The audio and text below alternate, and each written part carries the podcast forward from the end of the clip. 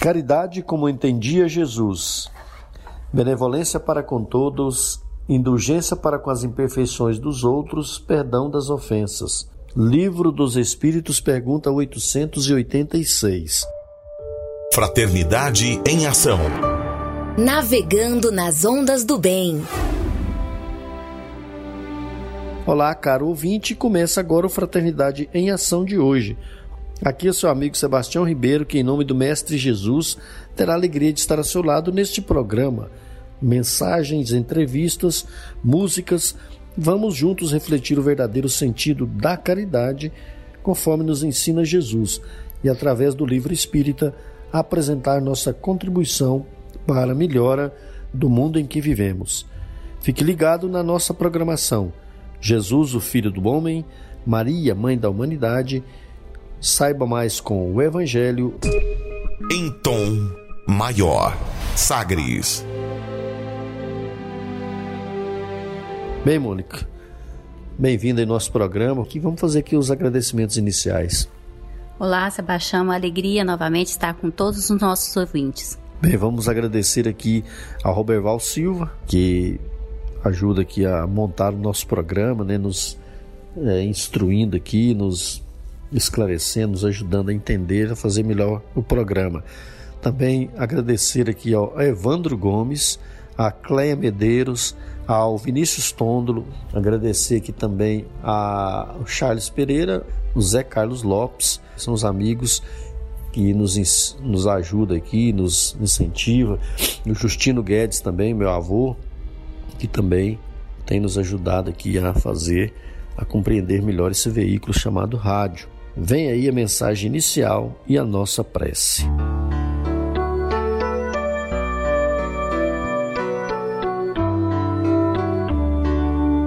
O mais difícil.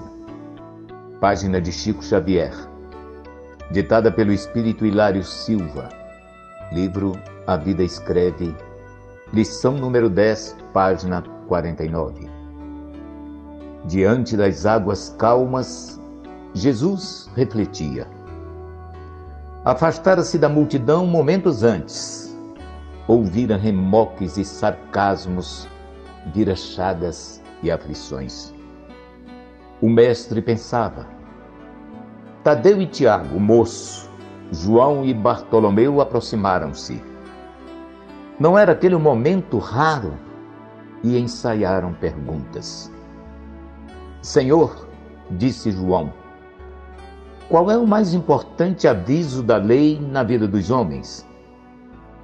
E o divino amigo passou a responder: Amemos a Deus sobre todas as coisas e o próximo como a nós mesmos. E qual a virtude mais preciosa? indagou Tadeu. A humildade. Qual o talento mais nobre, Senhor? falou Tiago. O trabalho e a norma de triunfo mais elevada? interrogou Bartolomeu. A persistência no bem. Mestre, qual é para nós todos o mais alto dever? Aventurou Tadeu novamente. Amar a todos, a todos, servindo sem distinção. Isso é quase impossível, gemeu o aprendiz. A maldade é atributo de todos, clamou Tiago. Faço bem quando posso, mas apenas recolho espinhos de ingratidão. Vejo homens bons sofrendo calúnias por toda parte, acentuou outro discípulo. Tenho encontrado mãos criminosas toda vez que estendo as mãos para auxiliar, disse outro. E as mágoas desfilaram diante do Mestre silencioso. João, contudo, voltou a interrogá-lo: Senhor, que é mais difícil? Qual a aquisição mais difícil? Jesus sorriu e declarou: A resposta está aqui mesmo em vossas lamentações. O mais difícil é ajudar em silêncio amar sem criticar dar sem pedir, entender sem reclamar. A aquisição mais difícil para nós todos chama-se paciência.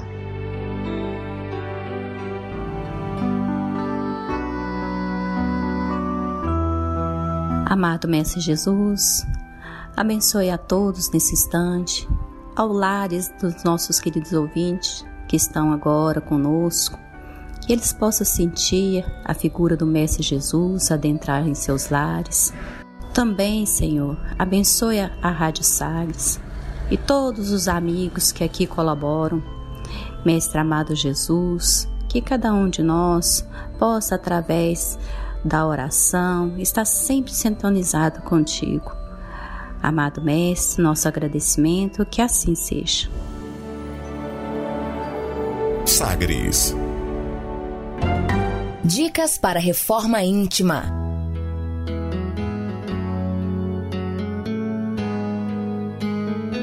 Bem, é, só mais um agradecimento aqui ao nosso amigo William Batista, né? a Nairiele Dias, o Francismar e também o Jonatas Procópio, que é nosso amigo aí que apresenta o programa conosco, e também o Adair Meira, o Adair que proporciona esse momento aqui para nós realizarmos o nosso programa. Amigos ouvintes, a reforma interior é a grande meta de todos nós que somos seres eternos. Para nos auxiliar, a editora Alta de Souza publicou a agenda Reforma Íntima para que, ao acordarmos e durante o dia também, tenhamos pequenos lembretes desse nosso desejo de melhora. Ouça agora algumas dicas do seu programa Fraternidade em Ação para nossa reforma íntima. Reflexão e vivência em torno do Evangelho. E dizia a todos: Se alguém quiser vir nas minhas pegadas, renuncie a si mesmo, tome a sua cruz e siga-me. Lucas capítulo 9, versículo 23. Meta do mês: desenvolver a caridade moral. Perdoai, pois, meus amigos, a fim de que Deus vos perdoe. Está registrado no livro O Evangelho segundo o Espiritismo, no capítulo 10, item 15, por Allan Kardec. Meta do dia: desenvolver o perdão das ofensas não cultive mágoa nem rancor. Toda vez que esses sentimentos te rondarem o coração, peça a Deus a bênção do perdão. Sugestão para sua prece diária: prece pelos desafetos e pelas pessoas que nos querem mal. Se você está interessado neste método para sua melhoria interior, conheça e utilize a Agenda Reforma Íntima.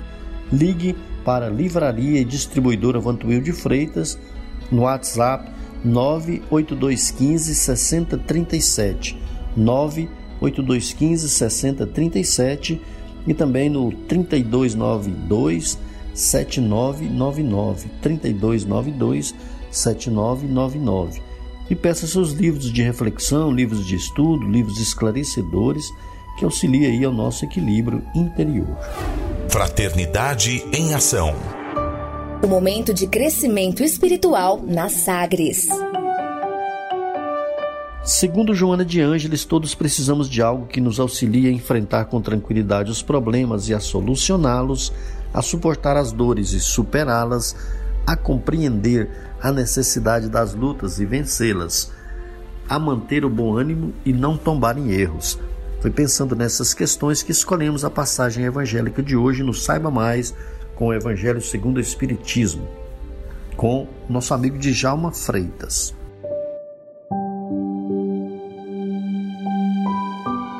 Caros amigos, que a paz de nosso Senhor Jesus esteja sempre em nossos corações. Continuamos então com o capítulo 13 do Evangelho segundo o Espiritismo Hoje vamos comentar e falar um pouco sobre o item 2 e 3 do subtítulo Fazer o Bem sem Ostentação. E o item 2 traz uma passagem de Mateus, no capítulo 8, versículo de 1 a 4. Jesus, tendo descido da montanha, uma grande multidão de povo seguiu. E ao mesmo tempo um leproso veio a ele e o adorou, dizendo-lhe: Senhor, se quiserdes, podeis me curar. Jesus, estendendo a mão, tocou-lhe e disse: Eu o quero, estás curado. E no mesmo instante a lepra foi curada. Então Jesus lhe disse: Guardai-vos de falar disto a alguém, mas ide vos mostrar aos sacerdotes e oferecei o dom prescrito por Moisés, a fim de que isto lhe sirva de testemunho. Então, temos alguns destaques, né?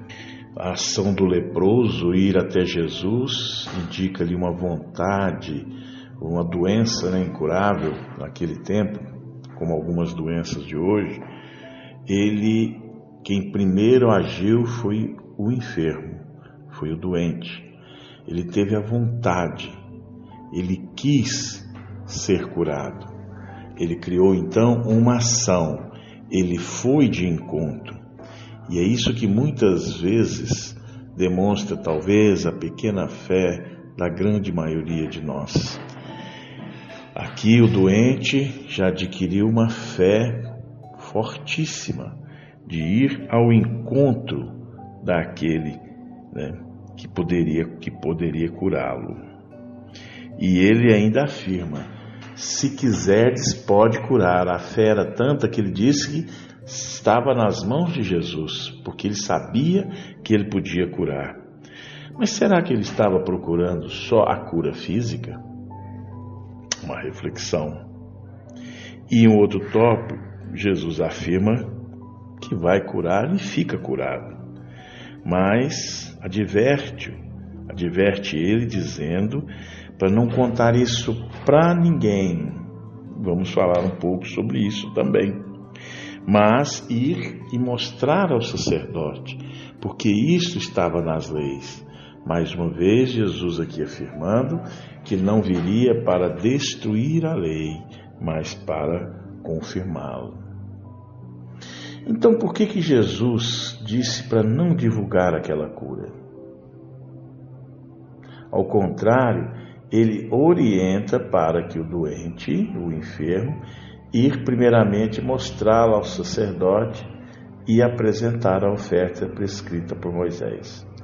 Além de cumprir a lei, Jesus também quis mostrar através da simplicidade que ele não se interessava pelo aplauso popular, porque Jesus sabia ser vã o valor e a glória entre os homens, porque Jesus só queria cumprir a vontade de Deus, nosso Pai. Esse é o ensinamento que Jesus quer nos, nos dedicar em todas as situações, quando tivermos oportunidade de ajudar. E isso a gente pode estender e notar que todo o bem que a gente procura fazer, sem mostrar, né, sem que aquela outra mão, que a esquerda não saiba o que a direita faz. Porque o bem só é bem se não espera nada em troca. O bem só é bem quando ele é sincero. Quando fizermos o bem, seja em favor, um serviço, um gesto, uma prece, devemos fazê-lo em segredo, né? como algo íntimo, espontâneo, do fundo do coração e da nossa vontade. Porque, como diz o Pai que vê tudo, e a nossa consciência vai saber sempre nos recompensar. E se assim procedermos, irmãos, teremos a aprovação e o reconhecimento e a recompensa de quem interessa, que é Deus nosso Pai. E estaremos pavimentando o retorno à casa celestial, ao reino de Deus, ao paraíso, àquela do filho pródigo, né? Vou retornar à casa de meu pai, que conduz, lógico, para a nossa evolução moral e espiritual, a caminho daquela perfeição que um dia perdemos, porque acreditamos na vida que nunca acaba e na imortalidade do espírito na psicografia, companheiros, de Divaldo Franco, no livro Primícias do Reino, de, pelo Espírito Amélia Rodrigues, ela traz ainda um ensinamento mais extenso. Diz assim: o leproso de hoje contaminou-se espiritualmente num passado próximo. Ontem, provável soberbia, soberba e egoísmo, ele pode ter se banhado em lágrimas dos oprimidos, abusando do corpo como os ventos bravios nas tamareiras solitárias. Retornou aos caminhos de tormento em si, mesmo atormentado, para ressarcir-se penosamente. O legado que hoje recebeu é de responsabilidade antes que de merecimento. O Pai misericordioso não deseja a punição do filho rebelde e ingrato, mas a sua renovação. Com isso, a gente pode concluir que aquele enfermo conseguiu a cura porque acreditou, porque já havia feito um, traba um trabalho antes daquela atual reencarnação que ele estava recebendo ali o merecimento de já ter trabalhado, de ter sofrido, né? Porque a gente sabe quantas pessoas naquela época com essa doença da lepra era enxotada das casas, das cidades, né? Eram, como eles dizem, os contaminados. Mas temos aqui a certeza, pela mensagem do Espírito Amélia Rodrigues, que por ele ter tido obtido essa cura física, ele já havia também conseguido obter a cura espiritual. E essa é a nossa meditação, nossa lembrança para o dia de hoje. Cuidemos dos nossos, dos nossos espíritos, da nossa alma. O que, que temos desenvolvido, o que, que estamos reformando em nós para que possamos achar as curas ainda físicas, psicológicas e espirituais em nós. Que a paz de nosso Senhor Jesus fique em todos os corações, que assim seja. Fraternidade em Ação. O momento de crescimento espiritual na Sagres. Conversa de família. Amigo ouvinte, a busca da afetividade constitui-se em uma necessidade de intercâmbio e de relacionamento entre as criaturas humanas ainda imaturas. Acreditam aqueles que assim procedem que somente através de outrem é possível experimentar a afeição, recebendo-a e doando-a. Como decorrência, as pessoas que se sentem solitárias atormentam-se na incessante inquietação de que somente sentirão segurança e paz quando encontrem outrem que se lhe constitua suporte afetivo. Esta é uma mensagem de Leon Denis, que traz para nós aí para, aliás, é uma mensagem de Joana de Ângeles, psicografada por Divaldo Pereira Franco, na cidade de Porto, em Portugal. E com essa esta mensagem como guisa de introdução do nosso tema de hoje, falaremos sobre a, o afeto com os amigos José Antônio, de Senador Canedo, Pedro Teixeira, de Goiânia, Goiás, e também William Batista, aqui de Goiânia, Goiás. No segundo bloco, falaremos sobre o culto do Evangelho no lar, dando sequência ao nosso estudo de culto do Evangelho no lar com os amigos da Concafras PSE.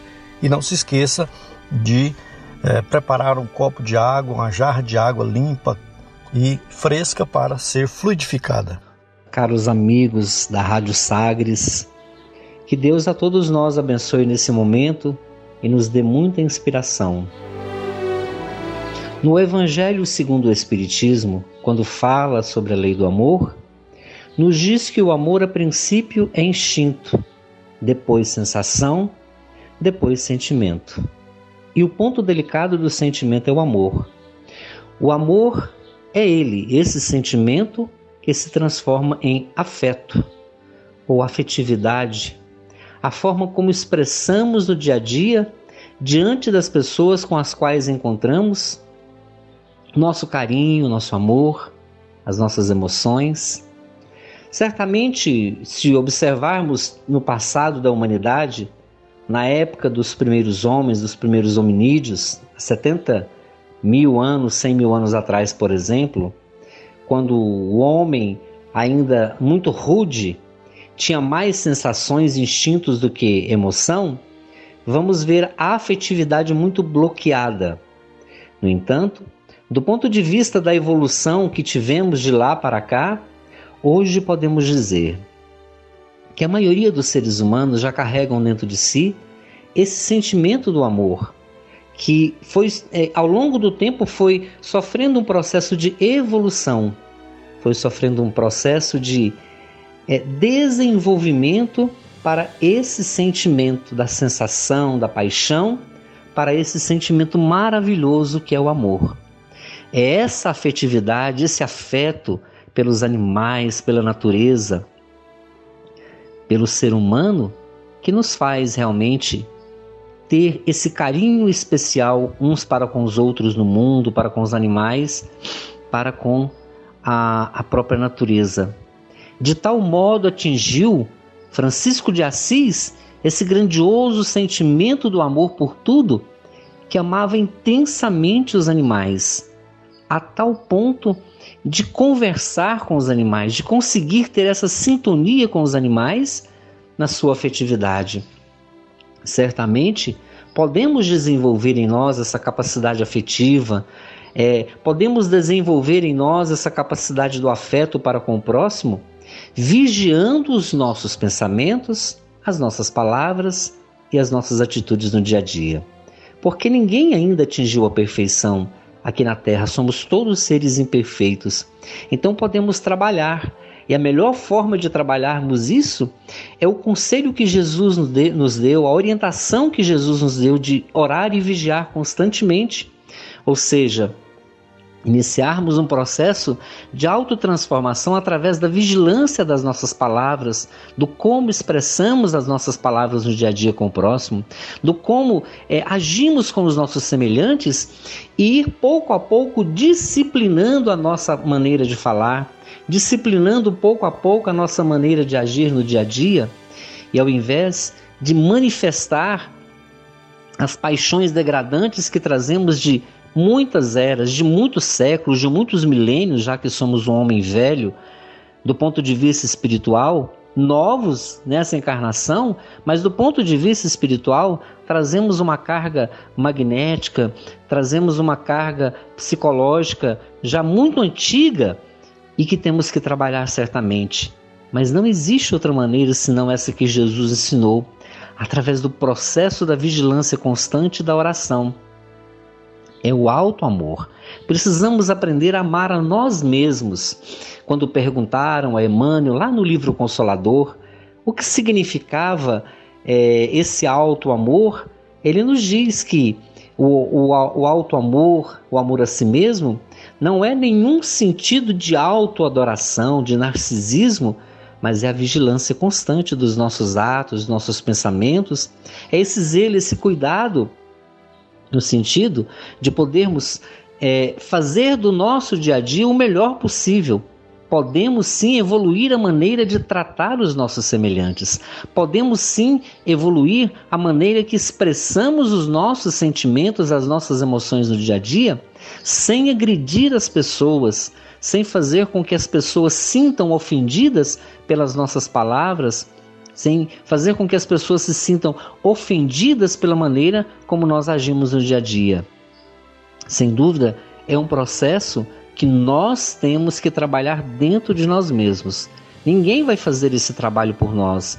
É um trabalho de autoanálise, é um trabalho de autoiluminação, e é por isso mesmo que o afeto, o amor, é esse sentimento por excelência. E manifestar esse afeto no dia a dia é seguir os passos e os ensinamentos de Jesus. Se seguirmos esse ensinamento maravilhoso do Cristo, quando ele disse: Amai-vos uns aos outros como eu vos amei, esse caminho nos conduzirá a um caminho de maior afetividade. Afetividade com maturidade ou seja, aquele que conseguiu amar os seus semelhantes, expressando a sua afetividade, sem qualquer espécie é, de afetividade doentia de dependência, mas sim da afetividade que ama realmente, que expressa esse afeto com muito carinho, com muito amor para com tudo e para com todos. Muita paz, que Jesus nos abençoe. Olá, caros amigos do programa Fraternidade em Ação. Que alegria estar aqui novamente. Desta vez para refletirmos juntos sobre esse importante assunto, o afeto. Aproveito para cumprimentar os ouvintes dessa programação. Todos vocês sejam aí abraçados, né? Que Jesus abençoe a todos nós. Muito bem, afeto. Essa palavrinha tão pequenininha né, na sua escrita, mas que tem um significado tão amplo e profundo. Consultando aqui o dicionário, meus amigos, nós vamos ver alguns é, significados para essa palavra, né, que direcionam a, a nossa reflexão. É, por exemplo, diz aqui que significa uma ligação carinhosa que alguém tem por outra pessoa, né? ou seja, um sentimento que nós podemos nutrir por alguém, uma inclinação, uma, uma amizade, uma simpatia. Aliás, nós podemos sentir uma afeição também né, por animais, pelas plantas, mas nós vamos focar aqui no aspecto das relações humanas. A afetividade é o laço que vincula, que une os indivíduos por meio desse sentimento elevado. E esse sentimento elevado nos impulsiona na direção de Deus, do amor divino.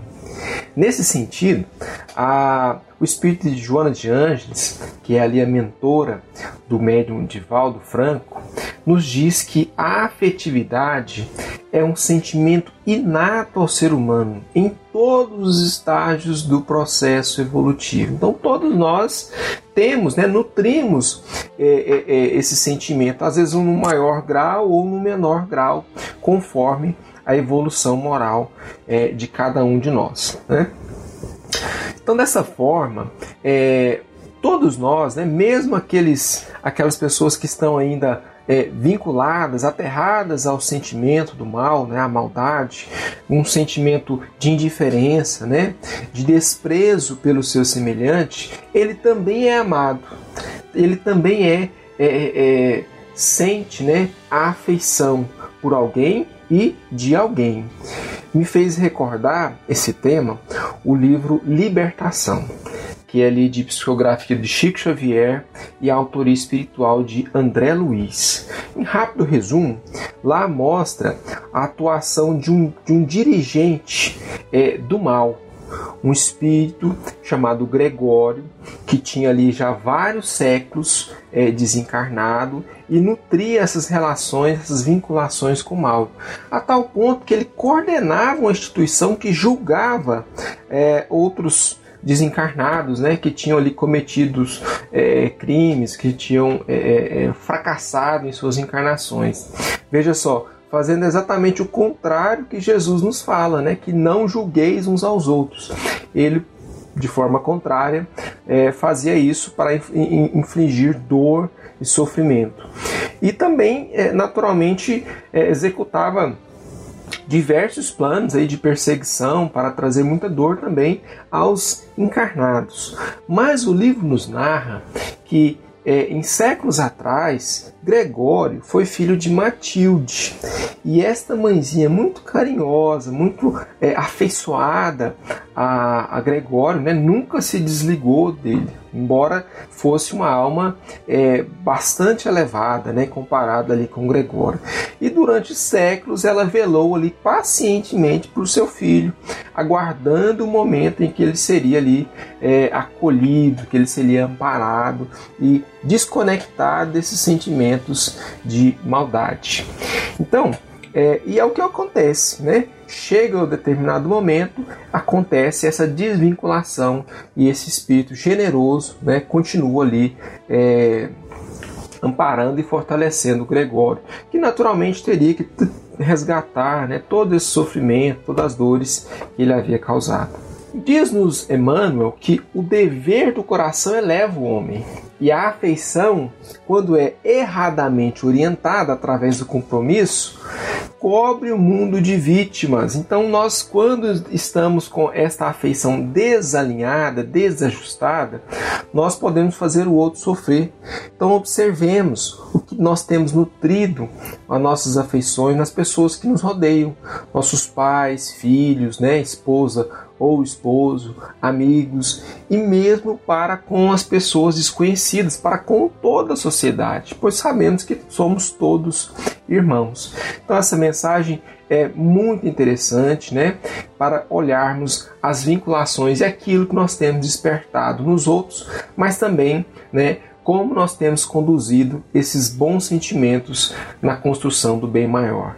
Que Jesus possa abençoar, abençoar a todos nós, muita paz a todos. Graças a Deus. Meus irmãos e amigos da nossa querida Rádio Fraternidade em Ação, que Deus possa nos amparar e nos dar forças para compreender mais esse tema que nos é proposto para falarmos a respeito dele, que é a afetividade. Então nós trouxemos um texto de Divaldo Pereira Franco, que em alguns momentos nós estaremos com eh, estaremos comentando ele, que é muito interessante que ele fala a respeito do amor, fala a respeito da afetividade, do, da, do ar corações, doar carinho, atenção, sorriso, abraços e afetos. Apesar que nessas épocas, agora que nós estamos vivendo, nós mudamos a condição de sermos afetuosos com as pessoas, mas é importante que nós não deixemos de ser afetuosos, que nós precisamos uns dos outros. Né? Então ele fala o seguinte. A busca da afetividade constitui-se uma necessidade de intercâmbio e de relacionamento entre as criaturas humanas. Ainda acreditam aquelas que assim procedem que somente através de outrem é possível experimentar a afeição, recebendo-a e doando-a. Com decorrência, as pessoas que se assentem solitárias atormentam-se na incessante inquietação faz imprescindível desenvolver a capacidade de amar, porque o amor também é aprendido. Ele se encontra in situ no ser como decorrência da afeição divina. No entanto, são não poucas vezes adormecido ou não identificado que deve ser trabalhado, mediante experiências de fraternidade, de respeito e de amizade partindo de pequenas conquistas emocionais e de júbilos de significação singela. Singelo desenvolve-se mediante a arte de servir e de ajudar, criando liames que se estreitam e se ampliam no sentimento.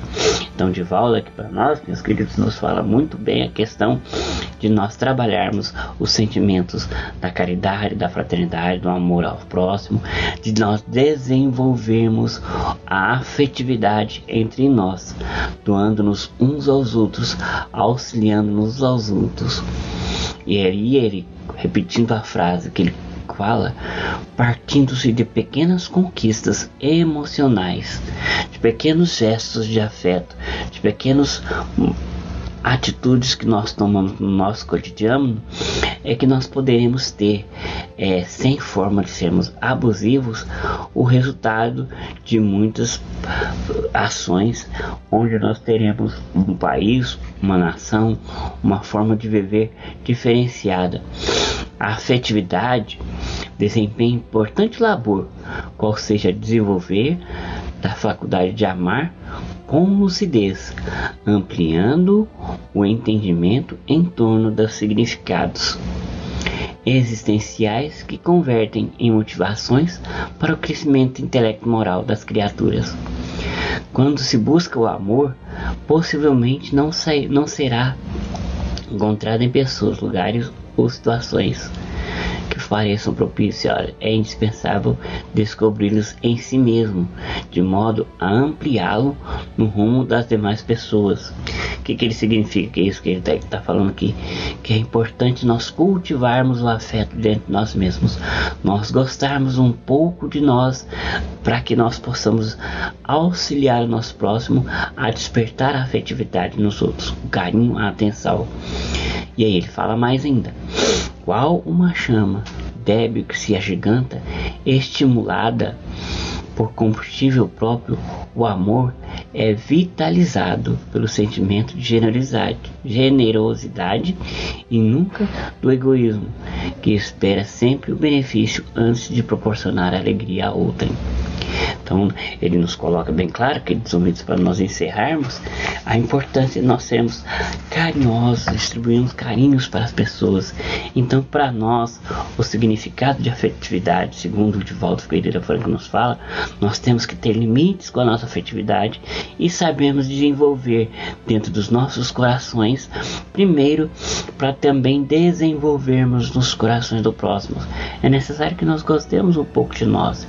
É importantíssimo que nós gostemos dos outros para que nós possamos ter um mundo melhor. Que a paz do nosso Mestre Jesus possa conosco e que juntos nós possamos cada vez mais, dentro dos nossos corações, cultivarmos as virtudes do céu para que sejamos mais fraternos, mais afetivos com as pessoas e nos doarmos uns aos outros. Muita paz a todos e que assim seja. Jesus, o Filho do Homem.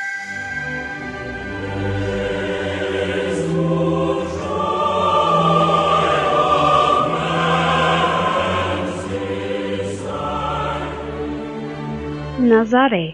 Jesus é rejeitado pelos seus. Nazaré, com a sua paisagem das mais belas de toda a Galileia, é talvez o mais formoso recanto da Palestina. Suas ruas humildes e pedregosas, suas casas pequeninas, suas lojas singulares se agrupam numa ampla concavidade em cima das montanhas ao norte de Esdrelon. Seus horizontes são estreitos e sem interesse. Contudo, os que subam um pouco além, até onde se localizam as casinholas mais elevadas, encontrarão para o olhar assombrado as mais formosas perspectivas. O céu parece alongar-se, cobrindo o conjunto maravilhoso numa dilatação infinita. O autor deste comentário é Humberto de Campos e ele se encontra no livro Boa Nova. E, chegando à sua terra, ensinava-os na sinagoga, de tal sorte que se maravilhavam e diziam: De onde lhe vem essa sabedoria e poderes miraculosos? Não é este o filho do carpinteiro? Não se chama sua mãe Maria e seus irmãos Tiago, José, Simão e Judas? Não vivem entre nós todas as suas irmãs? De onde lhe vem, pois, tudo isto? E escandalizavam-se nele. Jesus, porém, lhes disse: Não há profeta sem honra, senão na sua terra e na sua casa. E não fez ali muitos milagres, por causa da incredulidade deles. Evangelho de Mateus, capítulo 13, versículos de 54 a 58.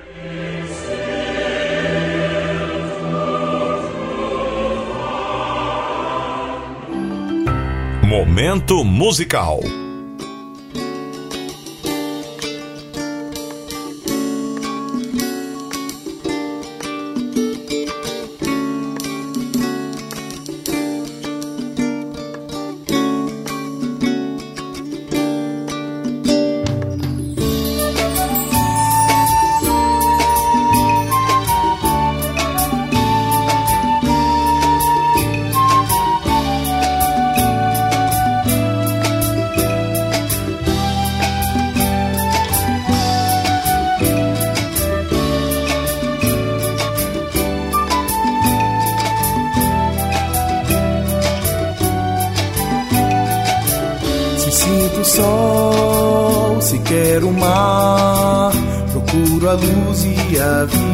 Passar. Há tanta cor, há tanta dor, por que não ter a certeza no ar? E cada estrela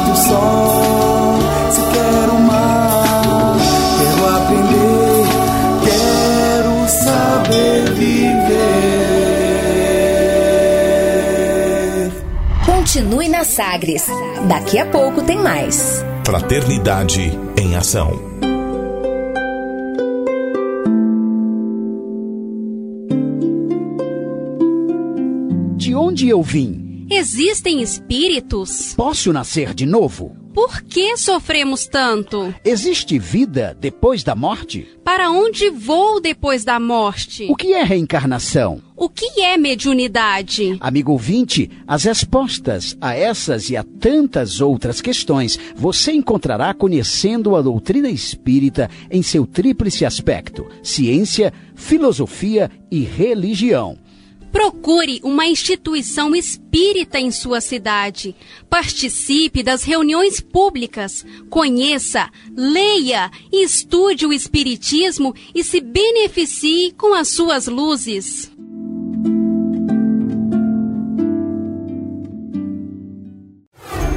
De volta com mais. Fraternidade em Ação. O seu momento de crescimento espiritual na Sagres. Falando aos jovens. Olá, meus amigos. Meu nome é João Vitor. Eu sou do Centro Espírita Caridade Caminho de Goiânia. Do livro Falando aos Jovens, Espírito Luiz Sérgio, médium Elsa Cândida Ferreira. Criança problema? Amigos, vivemos um momento em que se questiona o comportamento de crianças e adolescentes procurando catalogá-los e defini-los como uma casta especial de seres humanos. Consideramos importantes os estudos para o aprofundamento do conhecimento da natureza humana em suas inquietantes manifestações. Criança índigo, criança cristal, criança problema? É importante que se questione que sejam estabelecidos parâmetros, que sejam feitas comparações pois a mente humana precisa do exercício de suas faculdades para evoluir. Entre acertos e erros, sempre se tira um bom proveito, melhor do que ficar sentado aguardando que as respostas sobre nossas inquietações caiam do céu, nos venham de mão beijada, sem nenhum esforço de nossa parte. A literatura espírita é rica de informações sobre a reencarnação de espíritos de diferentes ordens Alguns veem ao plano físico, atendendo às necessidades de corrigirem falhas comportamentais e aliviar a consciência. Outros têm necessidade premente de aprender para evoluir, para alcançar um patamar melhor em futuras encarnações. Existem aqueles que têm algo a oferecer em matéria de conhecimento e senso moral. Todos, sem exceção, têm uma, têm uma meta a atingir e esta se chama evolução. Para evoluir, o ser precisa ser educado, precisa ser conduzido com muito amor e disciplina pelos caminhos tortuosos da existência terrena. Por maior que seja a bagagem que o acompanha, a finalidade da encarnação será concretizada pela educação plena dos espíritos, no aspecto intelectual e moral, até que seja alcançada a perfeição. Se há preocupação de definir critérios psicológicos, intenção que nunca foi a minha, relembramos para os preocupados pais a necessidade de cultivar nos filhos jovens e imaturos os valores pregados milenarmente pelo Evangelho. Tenho notado certa perplexidade em famílias que abrigam crianças e adolescentes muito espertos, que driblam a vigilância dos pais e os enfrentam com respostas prontas, denotando temperamento forte e inteligência acima da média. Ótimo, que bom que sejam assim, pois constituem um material precioso que, trabalhado e moldado com sabedoria, não se voltarão para o lado obscuro da vida. A esses pais, eu diria, continuem atentos, preocupados com a formação moral da garotada. Cultivem o hábito do estudo do Evangelho no lar. Demonstrem aos filhos, pelo exemplo, que os amam de verdade e que tudo farão para vê-los realizados e felizes.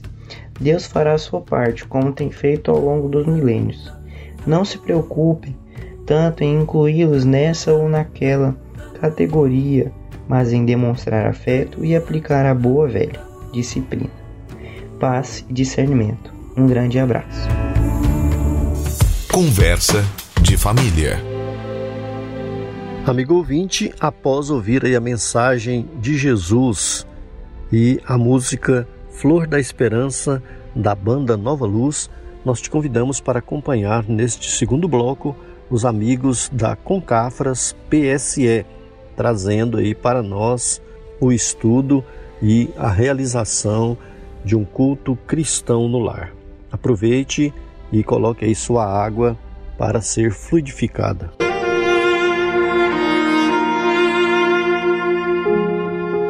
Apresentaremos agora uma atividade que proporcionará momentos de paz e compreensão para toda a família. Conheça o culto do Evangelho no lar e implante esta ideia.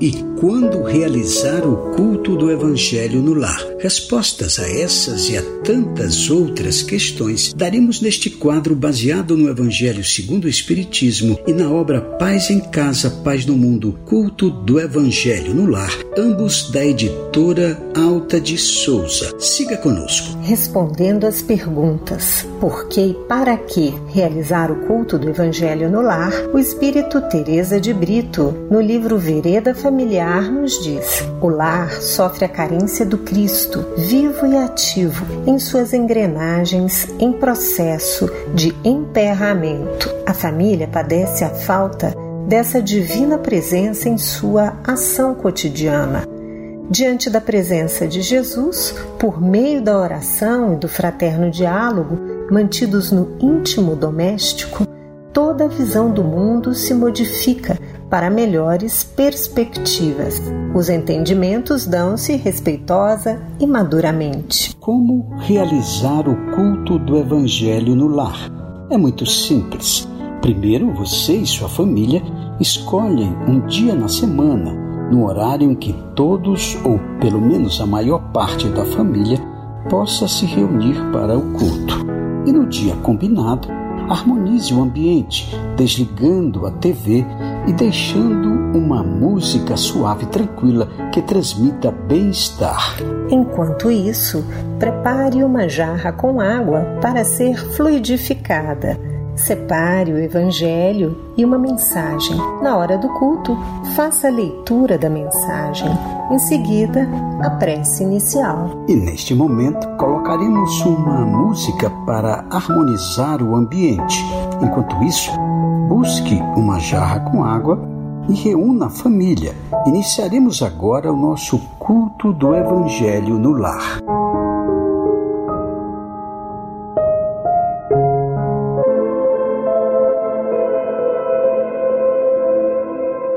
Rejubila-te sempre. Mesmo em provas difíceis, rejubila-te e serve. A natureza, em tudo, é um cântico de amor. Cada flor é um poema. Toda fonte é bondade. O sol, cada manhã, é uma explosão de luz.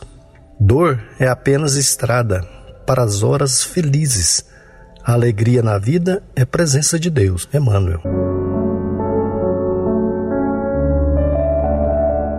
Mestre Jesus, queremos neste momento te agradecer pela bênção da vida e por tudo que nos é mais caro, como a família, os amigos, o trabalho e a saúde. Somos gratos, Senhor, pelas oportunidades de crescimento que nos permitem valorizar cada instante da nossa existência. Abençoa aqueles que nos ouvem, os seus lares, familiares queridos e que o teu amor seja uma luz a nos guiar hoje e em todos os dias das nossas vidas.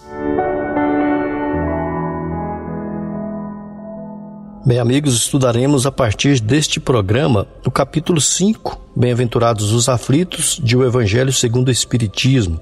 Como se trata de um capítulo muito extenso, o faremos em diversas partes. Hoje trataremos dos itens 1 2, 3, 12 e 13. O item 1: Bem-aventurados que choram, pois que serão consolados. Bem-aventurados os famintos e os sequiosos de justiça, pois que serão saciados. Bem-aventurados os que sofrem perseguição pela justiça, pois que é deles o reino dos céus. Em Mateus, capítulo 5, versículos 4, 6 e 10. Então vamos começar o nosso evangelho. Segundo Allan Kardec, somente na vida futura podem efetivar-se as compensações que Jesus, nosso irmão querido, promete aos aflitos aqui da terra. Sem a certeza do futuro, essas máximas seriam um contrassenso, mais ainda seriam até mesmo um engodo. E olha, meus irmãos, mesmo com essa certeza, dificilmente se compreende a conveniência de sofrer para ser feliz. É, dizem muitos por aí, para se ter maior mérito. Mas então, pergunta-se: por que sofrem uns mais do que os outros? Por que nascem uns na miséria e outros na opulência, sem coisa alguma haverem feito que justificasse essas posições? Porque uns nada conseguem, ao passo que a outros tudo parece sorrir. Pois é, Regina, mas o que ainda menos se compreende é que os bens e os males sejam tão desigualmente repartidos entre o vício e a virtude, né? e que os homens virtuosos sofram ao lado dos maus que prosperam. A fé no futuro pode consolar e infundir paciência, mas não explica essas anomalias que parecem desmentir a justiça de Deus, né? Entretanto, desde que admita a existência de Deus, ninguém pode concebê-lo sem o infinito das perfeições. Ele necessariamente tem todo o poder, Regina, toda a justiça, toda a bondade, sem o que não seria Deus. Isso é muito bem lembrado. Se Deus é soberanamente bom e justo, não pode agir caprichosamente, né, Guilherme? E muito menos com parcialidade. Logo, as vicissitudes da vida derivam de uma causa, e pois que Deus é justo, justa há também de ser essa causa. Isso é o que cada um deve compreender e também aceitar. Por meio dos ensinamentos de Jesus, nosso irmão, Deus pôs os homens na direção dessa causa e hoje, julgando-os suficientemente maduros para compreendê-la, lhes revela completamente a mencionada causa por meio do Espiritismo, isto é, pela palavra dos Espíritos. É isso mesmo, Regina. E por essas palavras, bem-aventurados os aflitos, pois que serão consolados, Jesus, nosso amado Mestre, aponta a compensação que hão de ter os que sofrem e a resignação que leva o padecente a bendizer do sofrimento como prelúdio da cura. Então, também podem essas palavras ser traduzidas assim: Deves te considerar feliz por sofrer visto que as dores deste mundo são um pagamento da dívida que as tuas passadas faltas te fizeram contrair. Suportadas pacientemente na terra, essas dores te poupam séculos de sofrimento na vida futura. Deves, pois, te sentir feliz por reduzir Deus a tua dívida, permitindo que a saldes agora, o que te garantirá a tranquilidade no futuro. Você entendeu isso, Regina? Então podemos concluir que o homem que sofre assemelha-se a um devedor de avultada soma, a quem o credor diz: Se me pagares hoje mesmo a centésima parte do teu débito, quitar-te-ei do restante e ficarás livre. Porém, se não fizeres, atormentar-te-ei até que pagues a última parcela. Não se sentiria feliz, meus irmãos, o devedor por suportar toda espécie de privações para se libertar, pagando apenas a centésima parte do que deve? Em vez de se queixar do seu credor, não lhe ficará agradecido? É, é esse o sentido das palavras. Bem-aventurados os aflitos, pois que serão consolados. São ditosos porque se quitam e porque depois de se haverem quitado, estarão livres. Verdade, Regina, é bem por aí. Se, porém, o homem, ao quitar-se de um lado, endivida-se do outro, ele jamais poderá alcançar sua libertação. Isso é fato, né? Mas e se murmurarmos nas aflições, se não as aceitarmos com resignação e como algo que devemos ter merecido, se acusarmos a Deus de ser injusto, nova dívida contraímos que nos faz perder o fruto que devíamos colher do sofrimento. É por isso que teremos de recomeçar absolutamente como se a um credor que nos atormente pagássemos uma cota e a tomássemos de novo por empréstimo.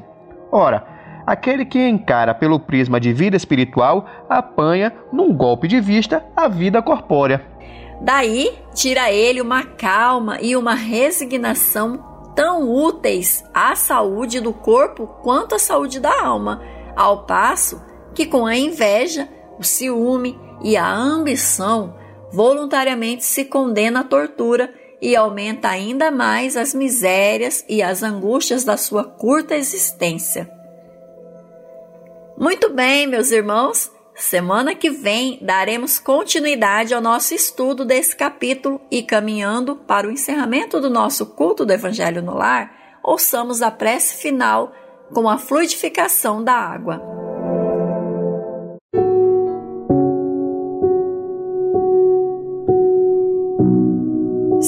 Jesus, Divino Amigo, estende as tuas mãos generosas, Senhor e transforma estas águas em remédio para os nossos males físicos e espirituais. Estende as vibrações de amor em benefício de meu lar, Jesus. Que aqui possa reinar a paz, a saúde, a tranquilidade. Graças a Deus. Que Deus seja louvado. Faça uso da água fluidificada.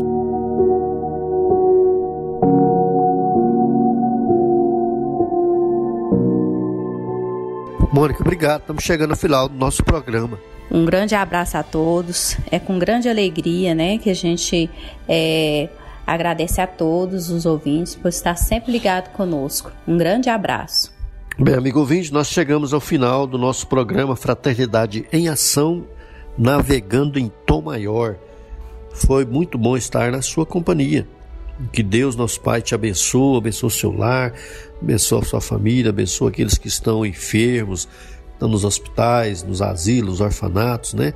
nas cadeias, estão nas calçadas das ruas, ou aqueles desencarnados que perambulam pelas ruas sem compreender que estão fora do corpo físico. Deus acolhe a cada um, nosso Mestre Jesus abençoe a todos. Agradecemos a você e Acompanhe aí a mensagem de encerramento e continue ligado na programação da Rádio Sagres 730. Muito obrigado, amigos. Fiquem todos com Deus. E nós convidamos a você para ouvir agora histórias e experiências de um espírito compromissado com a evolução do nosso planeta. Maria, Mãe da Humanidade. Regina Martírio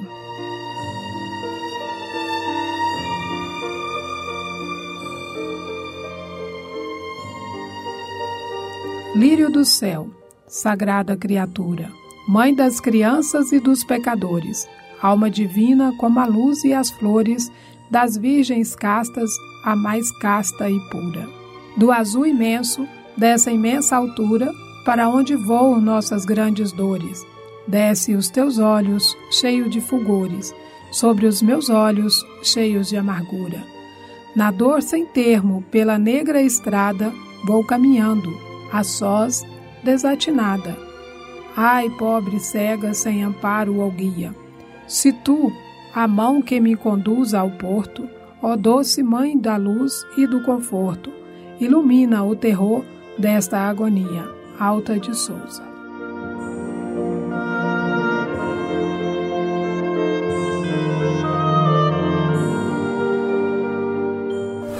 Fraternidade em Ação o momento de crescimento espiritual na Sagres.